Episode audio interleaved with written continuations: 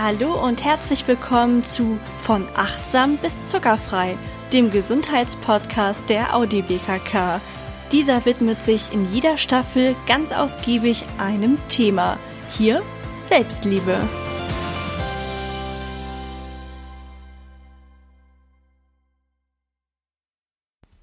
Hallo und herzlich willkommen zu einer neuen Podcast-Folge. Ich freue mich sehr, dass du wieder eingeschaltet hast zur zweiten Folge des Audi BKK Podcasts. Hast du die erste Folge noch nicht gehört? Dann empfehle ich dir, dort einmal reinzuschnuppern, denn der Audi BKK Podcast ist in Staffeln aufgebaut. In der ersten Staffel geht es um das Thema Selbstliebe, wobei in Folge 1 einige Grundlagen vermittelt wurden und zum Beispiel auch der Begriff so ein bisschen erklärt wurde, was verstehen wir überhaupt unter Selbstliebe und warum das überhaupt nichts mit Narzissmus zu tun hat. Einmal kurz die Kurzfassung, falls du es gehört hast, aber nochmal aufgefrischt haben möchtest. Selbstliebe heißt nicht, alles an sich zwanghaft zu lieben, sondern zufrieden mit sich zu sein, auch wenn einem einzelne Aspekte nicht so gut gefallen. In dieser Folge soll es darum gehen, wie man es schafft, sich selbst zu akzeptieren und zu lieben und eventuell sogar seine Schwächen zu seinen Vorteil nutzen kann. Dazu habe ich drei ganz wunderbare Interviewgäste für euch, die jeweils in einem kurzen Statement oder Mini-Interview sagen, was ihre eigene Reise war, was ihr eigener Standpunkt zum Thema Selbstliebe ist und was mich dabei besonders freut, ist, dass die Personen alle sehr unterschiedlich sind und ich finde sich deswegen sehr schön ergänzen und bereichern. Zu Beginn jeder Folge stellt sich unser Gast dabei kurz selbst vor. Als erstes hören wir jetzt Luisa, weil diese sehr schön beschreibt, wie es ist, wenn man eine lange Zeit ohne gutes Selbstbewusstsein und ohne das Gefühl von eigener Akzeptanz lebt. Hallo liebe Ilka, in deiner Folge geht es ja heute darum, sich selbst so zu akzeptieren und zu lieben, wie man ist. Und da hast du mich gefragt, ob ich dir in Bezug darauf ein bisschen was über mich erzählen kann. Zuerst will ich mich aber kurz vorstellen. Mein Name ist Luisa, ich bin 23 Jahre alt, ich bin verheiratet und bin seit letztem Jahr angehende Logopädin. Ich bin aber auch schwerbehindert durch eine seltene neurologische Erkrankung, mit der ich bereits geboren wurde. Ich bin dadurch mittlerweile auf Gehhilfen und auf einen Rollstuhl angewiesen. Selbstliebe und Selbstakzeptanz spielen in meinem Leben, denke ich, schon eine wichtige Rolle. Dabei wäre es erstmal wichtig zu erwähnen, dass ich zwar bereits mit meiner Erkrankung geboren wurde, ich aber erst im Alter von 22 Jahren eine wirklich präzise Diagnose erhalten habe, weil meine Erkrankung und der dazugehörige Gendefekt einfach sehr selten sind. Schon als ich ein Kind war, fiel eigentlich auf, dass ich anders war. Ich brauchte Operationen und trug sehr lange ein orthopädisches Korsett. Das war wie so ein dicker Plastikpanzer, der von meinen Schultern bis zu meiner Hüfte reichte. Und ja, dieses Korsett trug ich acht Jahre lang, 23 Stunden am Tag. Generell war ich einfach nicht so stark wie andere Kinder und konnte nicht so richtig rennen oder springen, eben all das, was Kinder eigentlich gerne machen.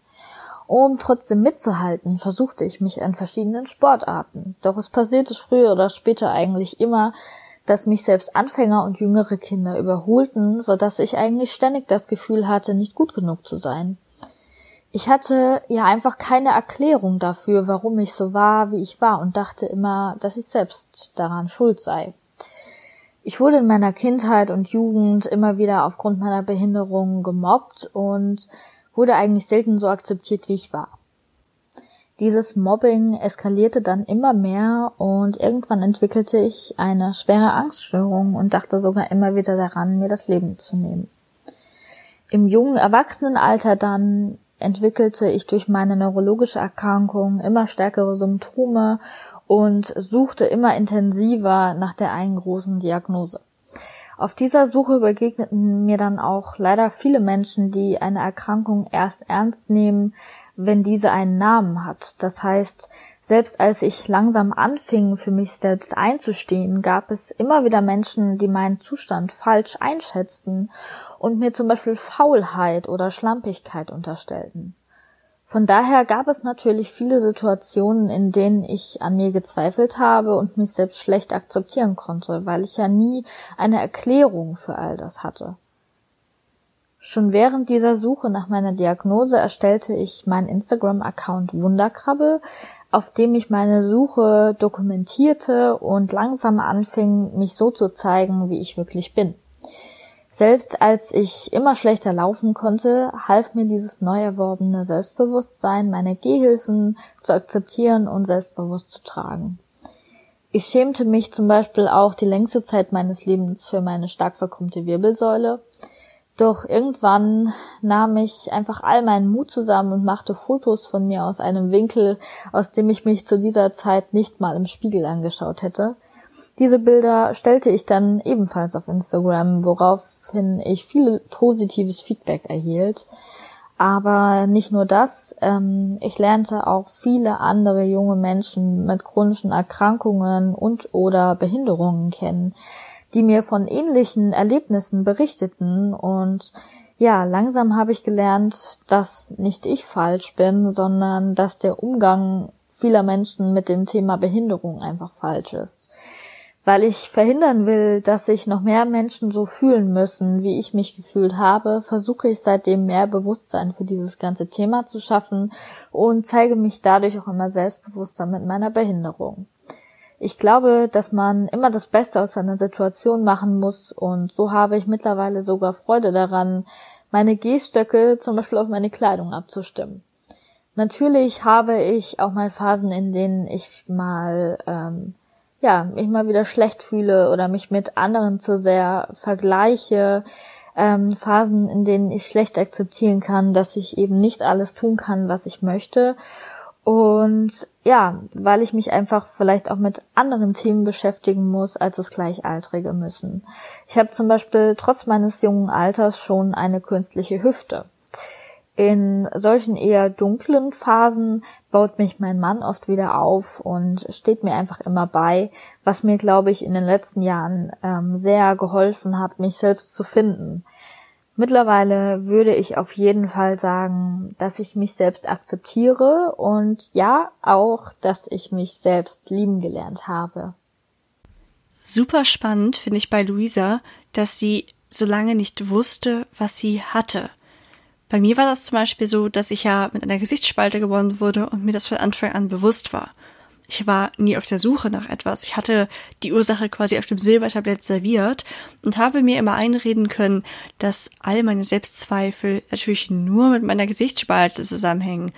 Wäre ich mit einem symmetrischen Gesicht geboren, wäre bei mir natürlich alles ganz anders gewesen. Ich wäre super sicher und würde nie einen Zweifel verspüren. Bei Luisa war das anders. Luisa musste sich mit diesem Gefühl der Andersartigkeit auseinandersetzen, weil sie einfach immer wieder, wie sie ja beschrieben hat, gemerkt hat, ich kann nicht, was die anderen können. Also ich kann, ich werde von jüngeren Schülern überholt, von jüngeren Sportlern. Das muss ein total frustrierendes Gefühl sein. Und man spürt auch, wenn sie das erzählt, total, wie wie hart diese Jahre gewesen sein müssen, diese Suche nach sich selbst. Ich kann mich da wirklich super gut hineinversetzen. Und umso mehr freut es mich, dass man am Ende wirklich diesen ganz krassen Bogen hört dazu, wie viel besser es ihr jetzt geht. Und das bekommt man auch auf Instagram ziemlich gut mit.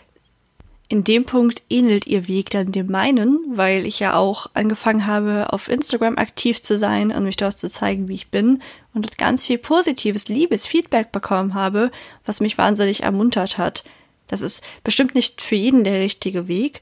Und man muss da auch immer so ein bisschen Acht geben, dass man sich nicht zu abhängig macht von der Meinung der anderen, dass man nicht süchtig wird nach dieser Anerkennung, die man da an Social Media bekommt. Aber da sehe ich bei Luisa auch überhaupt keine Gefahr. Aber es ist spannend, dass unser, unser Leben sich in dem Punkt sehr geähnelt hat, dass wir Instagram für etwas genutzt haben, was schon therapeutisch ist. Das ist also ein Weg anscheinend, wie man Selbstbewusstsein gewinnen kann, dass man, wenn man das selten erlebt hat, wenn man sich immer ganz arg anders gefühlt hat, dass man dann auch mal Zuspruch bekommt, gerade für die eigene Art. Und was sie ja auch gesagt hat, dass sie dort den Austausch mit anderen Menschen mit ähnlichen Problemen sehr genossen hat, dass man einfach mal merkt, ich bin gar nicht so alleine. Ich fand zum Beispiel sehr süß ihren Vergleich, dass sie mittlerweile Spaß daran hat, ihre Gehstöcke farblich passend zu ihrer Kleidung auszuwählen. Das zeigt doch genau das. Es ist herrlich, wenn man seine Schwächen in dem Fall Schwächen immer in Anführungszeichen zu seinen Stärken machen kann und darüber stehen kann und auch eine Art, wie sie ihre, ihre Behinderung, ihre Krankheit zu was Positivem umwandelt, ist ja, dass sie anderen Menschen Mut macht. Also wir gehen da einen ähnlichen Weg und haben beide für uns gesagt, nachdem wir uns jahrelang haben runterziehen lassen davon, wie wir sind, nutzen wir das jetzt, ziehen daraus unsere Kraft und machen anderen Menschen Mut. Nachdem wir jetzt also gehört haben, wie es ist, voller Selbstzweifel zu sein und wie so ein Leben verlaufen kann, wenn es einem nicht ganz leicht gemacht wird, hören wir jetzt die nächste Audiodatei von Peter, die ich an dieser Stelle sehr passend finde, weil er noch ein bisschen mehr auf die allgemeinen Hintergründe eingeht, warum es zu Selbstzweifeln kommen kann und was man dagegen tun kann. Hallo, schön, dass du hier bist bei dieser Podcast-Folge. Ich bin Peter Beer, ich bin Autor mehrerer Fachbücher, ich bin Psychologe und Gründer der Achtsamkeitsakademie. Und damit du mich ein bisschen kennenlernst, möchte ich nur ganz kurz was für mich erzählen. Bevor ich Psychologie studierte, bevor ich die ganzen Bücher schrieb, war ich Ingenieur in der Automobilbranche und selbst gefangen in diesem Hamsterrad der Geschäftigkeit. Und ja, bei mir ging das alles nicht so gut und nach vielen Jahren persönliche Entwicklung, ganz viel Selbstliebe, um was es heute auch in dieser Podcast-Folge geht, habe ich mich dann entschieden, genau das, was ich jetzt hier auch tun darf, in die Welt zu bringen, und zwar mehr Achtsamkeit, Meditation, Bewusstsein, damit wir ein wirklich bewusstes, freudvolles, ausgeglichenes Leben führen können. Und da ist eben Selbstliebe eine so wichtige Komponente und Selbstliebe dürfen wir zu Beginn verstehen, wie es überhaupt gekommen ist, dass wir uns nicht lieben. Und dafür dürfen wir in unsere Kindheit blicken. Und es dauert nicht lange, um das zu verstehen. Ich selbst habe gerade einen elf Monate alten kleinen Sohn. Und der liebt sich und die Welt. Ganz natürlich, ohne etwas daraus zu machen. Aber wenn wir unser Leben ansehen, dann sehen wir oft ganz viel Selbstkritik, ganz viel Kritik an der Welt. Wir wollen ständig fitter sein, wir wollen beruflich erfolgreicher sein, wir wollen sozial angesehener sein, wir wollen weiter sein, ganz nach diesem leistungsgesellschaftlichen Prinzip von schneller, höher, weiter. Wie ist es entstanden?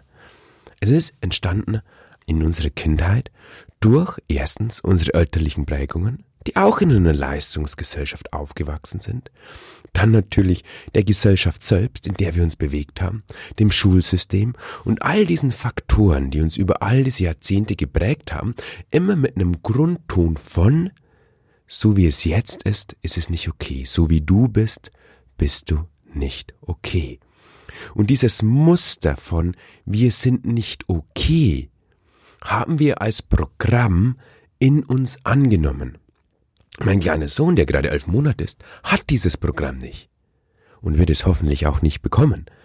Aber in unserer Gesellschaft wird dieses Programm allzu häufig uns ja einprogrammiert und dann finden wir uns im Erwachsenenalter wieder mit all diesen selbstablehnenden Gedanken, mit all diesen Versuch, ständig besser zu werden. In dem Versuch, Liebe zu bekommen. Und die Gedanken, die wir in unserem Kopf dann hören, die uns sagen, okay, wir müssen noch was schaffen, den Druck, den wir in unserem Körper spüren, weil wir das Gefühl haben, noch nicht genug zu sein, ist ein Resultat aus unseren Prägungen, aus unseren Konditionierungen.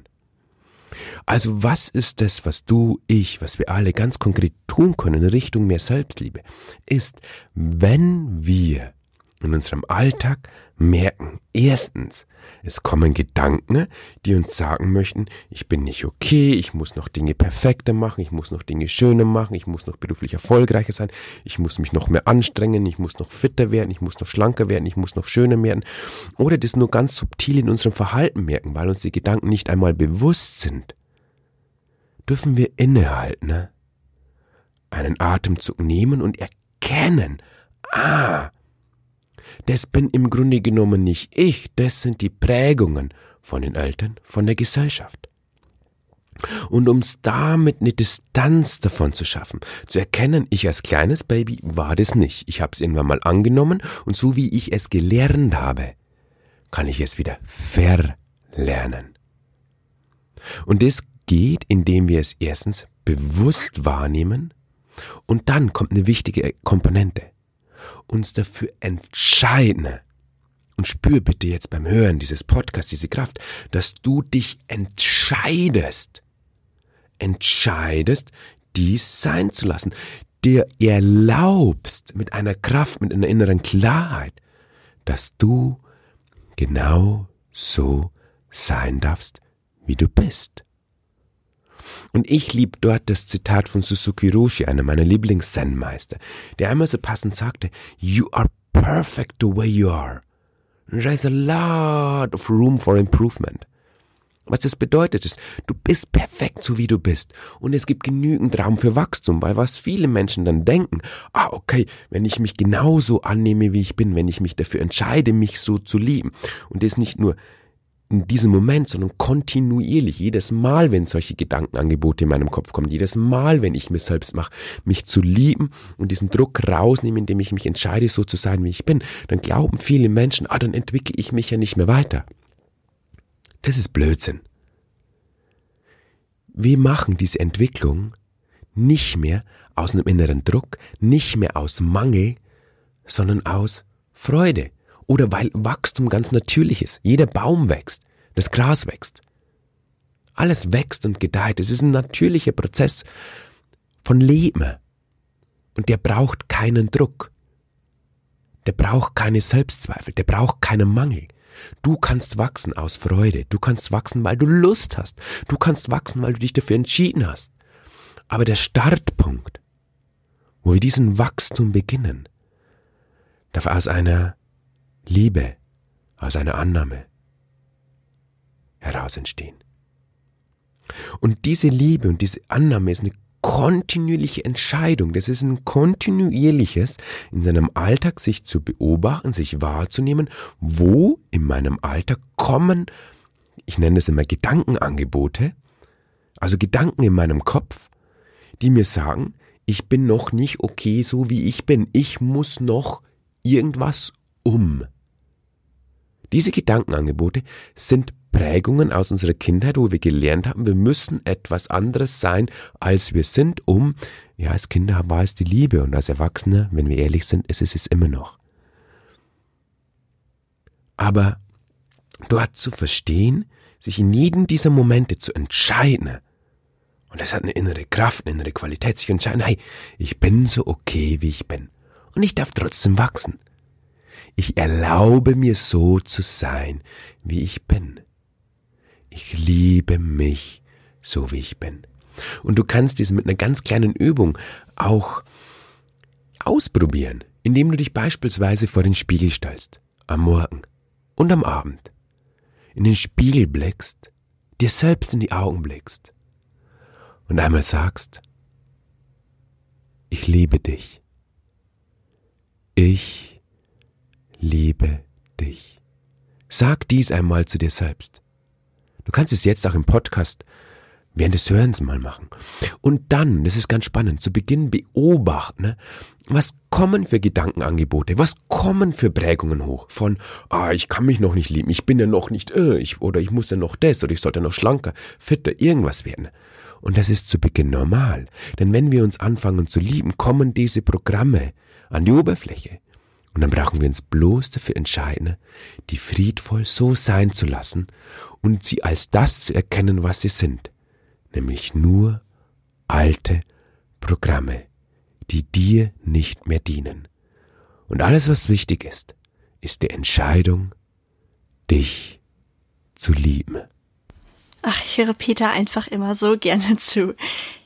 Er hat auf jeden Fall gesagt, dass Selbstliebe eine super wichtige Komponente für ein freudvolles Leben ist und dem kann ich nur absolut zustimmen. Außerdem habe ich mich sehr gefreut, dass er den Vergleich mit seinem kleinen Sohn gebracht hat, weil ich ähnlich auch immer argumentiere. Wenn wir auf die Welt kommen, dann haben wir keine Selbstzweifel oder so. Und ich bin mir auch ganz sicher, Peter wollte damit nicht sagen, dass wir irgendwie ganz aktiv aktiv ein fieses, böses Umfeld haben, dass unsere Eltern uns immer unterdrücken oder so, weil ähm, das sind eher so eine grundsätzlichen Drücke, Anforderungen, die auf uns übertragen werden, was er ja auch meint, durch die Gesellschaft, durch das Schulsystem. Das ist nicht, dass da irgendwer sagt, so, ich möchte, dass du jetzt total die Selbstzweifel hast, ich halte dich jetzt nieder. Das kommt bestimmt auch manchmal vor, aber in der Regel, Selbstzweifel haben wir doch irgendwie alle. In den meisten Fällen haben wir aber Eltern, die das Beste für uns wollen. Das passt dann ja jetzt erstmal nicht zusammen, würde man denken, zu der Aussage von Peter vielleicht. Die Sache ist aber die, dass die Eltern unser Bestes wollen und nicht nur unsere Eltern, unser Umfeld, eben auch die Schule, die Gesellschaft. Und die setzen dafür aber andere Maßstäbe an, weil die uns alle in eine Art gleiches Schema pressen. Da ist ein ganz großer Leistungsdruck. Das fängt schon in der Schule an, wenn ich manchmal mit Leuten rede, deren Kinder jetzt in der Grundschule sind. Dann kommt mir das vor, als ob es schon jetzt eine ganz andere Grundschule ist, als in der ich damals war, noch mit, wo die schon in der Grundschule jetzt heftig ausgearbeitete Referate halten müssen und so. Es ist immer mehr Leistungsdruck, weil man uns so gut auf das Leben vorbereiten möchte, weil man uns, ja, ganz viel mitgeben möchte. Aber vielleicht braucht es ja manchmal nicht die ultimative Wissenswaffe, sondern einfach auch ein bisschen mehr in sich hineinfühlen. Mir hat Peters Vergleich mit dem Wachsen auch total gut gefallen, dass man, wenn man sich selbst liebt, das ja nicht heißt, dass man sich nicht weiterentwickelt, dass man einfach sagt, so wie ich jetzt bin, bleibe ich für immer. Deswegen, das ist ja auch keine Gesamtkritik irgendwie am Schulsystem oder so, bitte nicht falsch auffassen. Es soll eher sagen, wenn wir es schaffen, uns selbst erstmal grundsätzlich so zu akzeptieren, wie wir sind, dann ist Veränderung und Weiterentwicklung etwas total Schönes, was oben drauf kommen kann.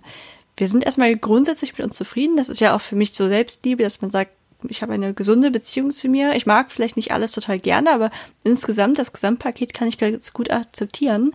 Und dann darf man, wie Peter ja sagte, wie ein Baum sein. Man darf einfach weiter wachsen und darauf vertrauen, dass man sich weiterentwickeln kann. Aber man darf auch nichts erzwingen. Es ist so ein, ja, ein, ein ständige, ein ständiger Kompromiss, ein ständiges Abwägen.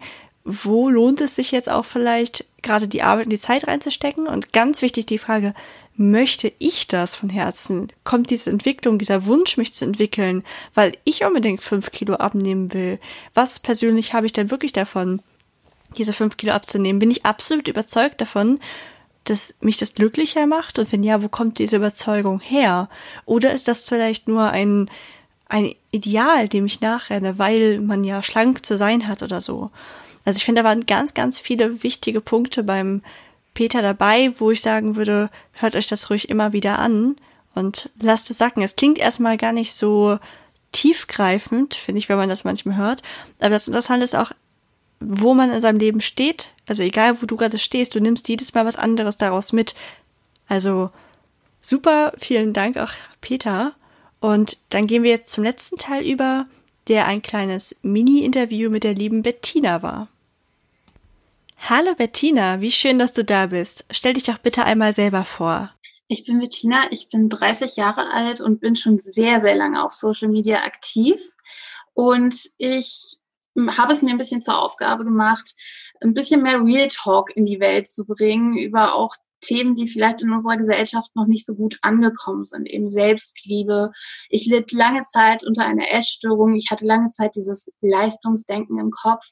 Und deswegen möchte ich halt nicht nur ein bisschen über Fashion oder ein bisschen darüber, wie ich esse, schreiben, sondern einfach ein bisschen einen Einblick darin geben, wie meine Reise war und da vielleicht auch andere Menschen, egal ob männlich, weiblich, divers, inspirieren, dass sie eben sehen, sie sind nicht alleine mit ihren Problemen. Selbstliebe ist ja gefühlt in aller Munde. Dabei gibt es viele verschiedene Begriffe, die da so kursieren. Kannst du denn den Begriff Selbstliebe noch hören und womit kannst du dich so am besten identifizieren? Also ich glaube, ich habe mit Selbstliebe äh, weniger Probleme als beispielsweise mit dem äh, Wort Body Positivity, weil ich bei Body Positivity das Problem habe, dass es halt irgendwie auch wieder Menschen auf den Körper reduziert. Da würde ich beispielsweise Self-Positivity, um eben nicht nur Body, sondern das Ganze selbst. Und äh, bei Selbstliebe finde ich halt, es ist ein ganz gutes Synonym. Es ist halt wie Liebe. Und Liebe kann so viele verschiedene Dinge bedeuten. Für jeden ist Liebe etwas anderes. Und Selbstliebe heißt halt eben nicht mehr und nicht weniger als die Beziehung zu sich selbst. Was ich, glaube ich, nicht mehr hören kann, sind so Tipps wie, liebe dich einfach selbst und du liebst dich selbst. Sondern ähm, dass man halt das Ganze auch wirklich ernst nimmt. Das ist eine langwierige Geschichte und das geschieht halt nicht einfach über Nacht oder durch einen Wochenend-Workshop. Selbstliebe fliegt uns also nicht über Nacht zu. Was würdest du denn jemandem empfehlen, der sich jetzt anfangen möchte, mit dem Thema auseinanderzusetzen? es gibt ein wunderbares Buch von den Baufrauen von Sandra Wurster, das heißt, das Leben ist zu kurz, um den Bauch einzuziehen. Die machen auch Seminare. Und äh, beispielsweise erzählt da Sandra ihre eigene Geschichte, wie sie zu sich selbst gefunden hat, was sie für Probleme auf ihrem Weg hatte.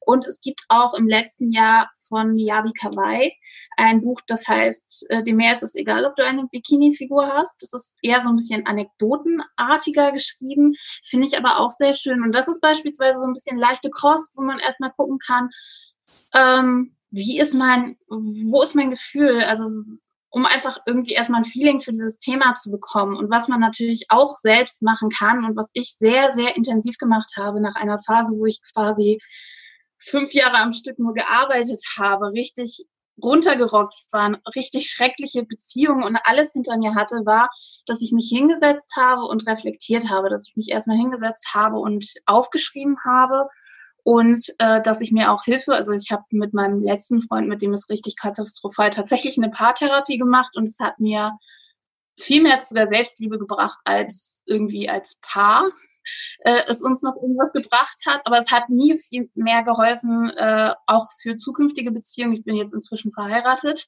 ähm, da einfach auch besser auf mich selbst zu hören, mit mir selbst äh, zu agieren, es nicht allen recht machen zu wollen.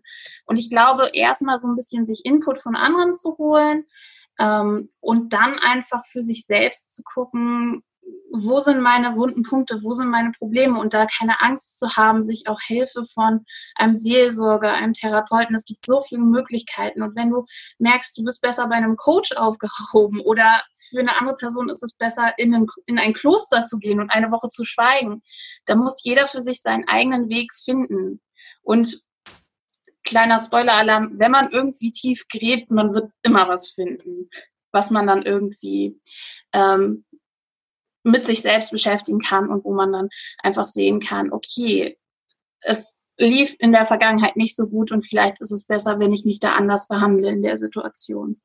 Wenn ich jemanden unterstützen möchte, wenn ich spüre, dass die Person vielleicht ganz viel Selbstzweifel hat oder dass es ihr nicht so gut geht, was kann ich da tun? Das ist eine super schwierige Frage. Ähm, das ist nämlich ein großes Problem. Mir sind äh, jahrelang Leute auf mich zugekommen, vor allen Dingen, als ich diese richtig heftige Beziehung hatte und meinten, ist das so gut für dich? Und dann war ich halt eher so, ja, jetzt erst recht ich wusste im Grunde genommen eigentlich zu dem Zeitpunkt schon selbst, das ist eine Schnapsidee, die du da gerade machst. Das ist eine Beziehung, die äh, ist eine Abwärtsspirale. Dir geht's nicht gut, ihm geht's nicht gut. Und dementsprechend würde ich halt sehr mit Fingergefühl vorgehen. Ich würde sagen, du, ich merke, momentan habe ich so das Gefühl, ich kann mich auch irren, dass es äh, schlecht ist. Vielleicht wie so ein Feedback-Sandwich. Einfach zu sagen, ja, du siehst gerade gut aus oder irgendein schönes Kompliment zum Anfang und dann zu sagen, ich habe momentan das Gefühl, du stehst ein bisschen neben dir, ich habe momentan das Gefühl, du fühlst dich gerade nicht so wohl in deinem Körper. Ich meine, in unserer Gesellschaft ist es so, dass es immer sehr äußerlich ist, dass es halt immer solche Geschichten gibt, wenn man sich trifft nach längerer Zeit. Sag mal, hast du zugenommen? Sag mal, hast du abgenommen? Und solche Geschichten. Und dass man halt einfach mehr auf das Innere eingeht. Also einfach mal zu fragen statt, ach, sag mal, hast du abgenommen? Sag mal, wie sieht es gerade in dir aus? Also hast du gerade gut am Arbeiten und dazu gehört natürlich dann auch, dass die andere Person bereit ist, sich zu öffnen. Das kann man natürlich nicht erzwingen, aber man kann zumindest die Bereitschaft geben und äh, signalisieren, wenn du jemanden zum Reden brauchst, bin ich im Zweifelsfall für dich da. Was möchtest du den Hörerinnen und Hörern dieses Podcasts denn abschließend noch mitgeben? Eine Sache, die ich auf den Weg mitgeben will, ist, dass Selbstliebe nicht damit erledigt ist, dass man irgendwie sagt, ich habe sie jetzt gefunden. Es geht immer weiter. Ich habe in meinem Freundeskreis, in meiner Verwandtschaft sind Menschen, die sind Mütter geworden, deren Körper hat gerade richtig krasse Arbeit geleistet und dementsprechend hört es halt nicht auf. Selbstliebe ist etwas, das ist, geht immer weiter. Das ist die einzige Beziehung, vor der du nicht wegrennen kannst, aber du solltest deswegen keine Angst haben. Denn auf der anderen Seite bist du die Person, die im Zweifelsfall immer noch für dich da ist und die Person, die immer für dich sorgen kann. Das waren die Beiträge unserer drei tollen Gäste heute. Vielen Dank, dass ihr dabei wart und dass ihr uns eure Tipps, eure Denkanstöße und auch Einblick in euer Leben gewährt habt.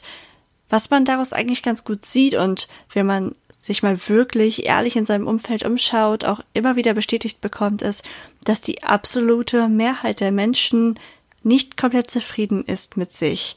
Man blickt manchmal bewundernd zu anderen auf und wünscht sich vielleicht sogar Teile ihres Lebens, wünscht sich ihr Leben, wünscht sich ihr Aussehen, aber die haben auch Baustellen, die sind uns nur nicht immer bewusst.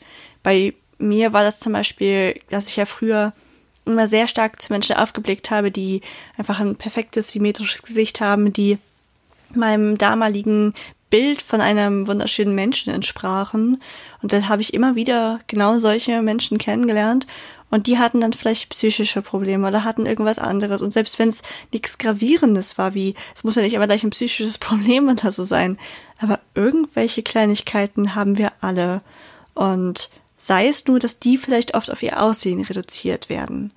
Was ich damit sagen möchte ist, dass es einem nichts bringt, in der Haut einer anderen Person zu stecken. Die hat ihre eigenen Probleme und mich beruhigt das irgendwie immer. Außerdem haben wir in dieser Folge, glaube ich, ganz gut gesehen, dass es ein Prozess ist, der sich wirklich über einen langen Zeitraum ziehen kann und der auch wie Bettina jetzt eigentlich gerade am Abschluss nochmal gesagt hat, nie abgeschlossen ist.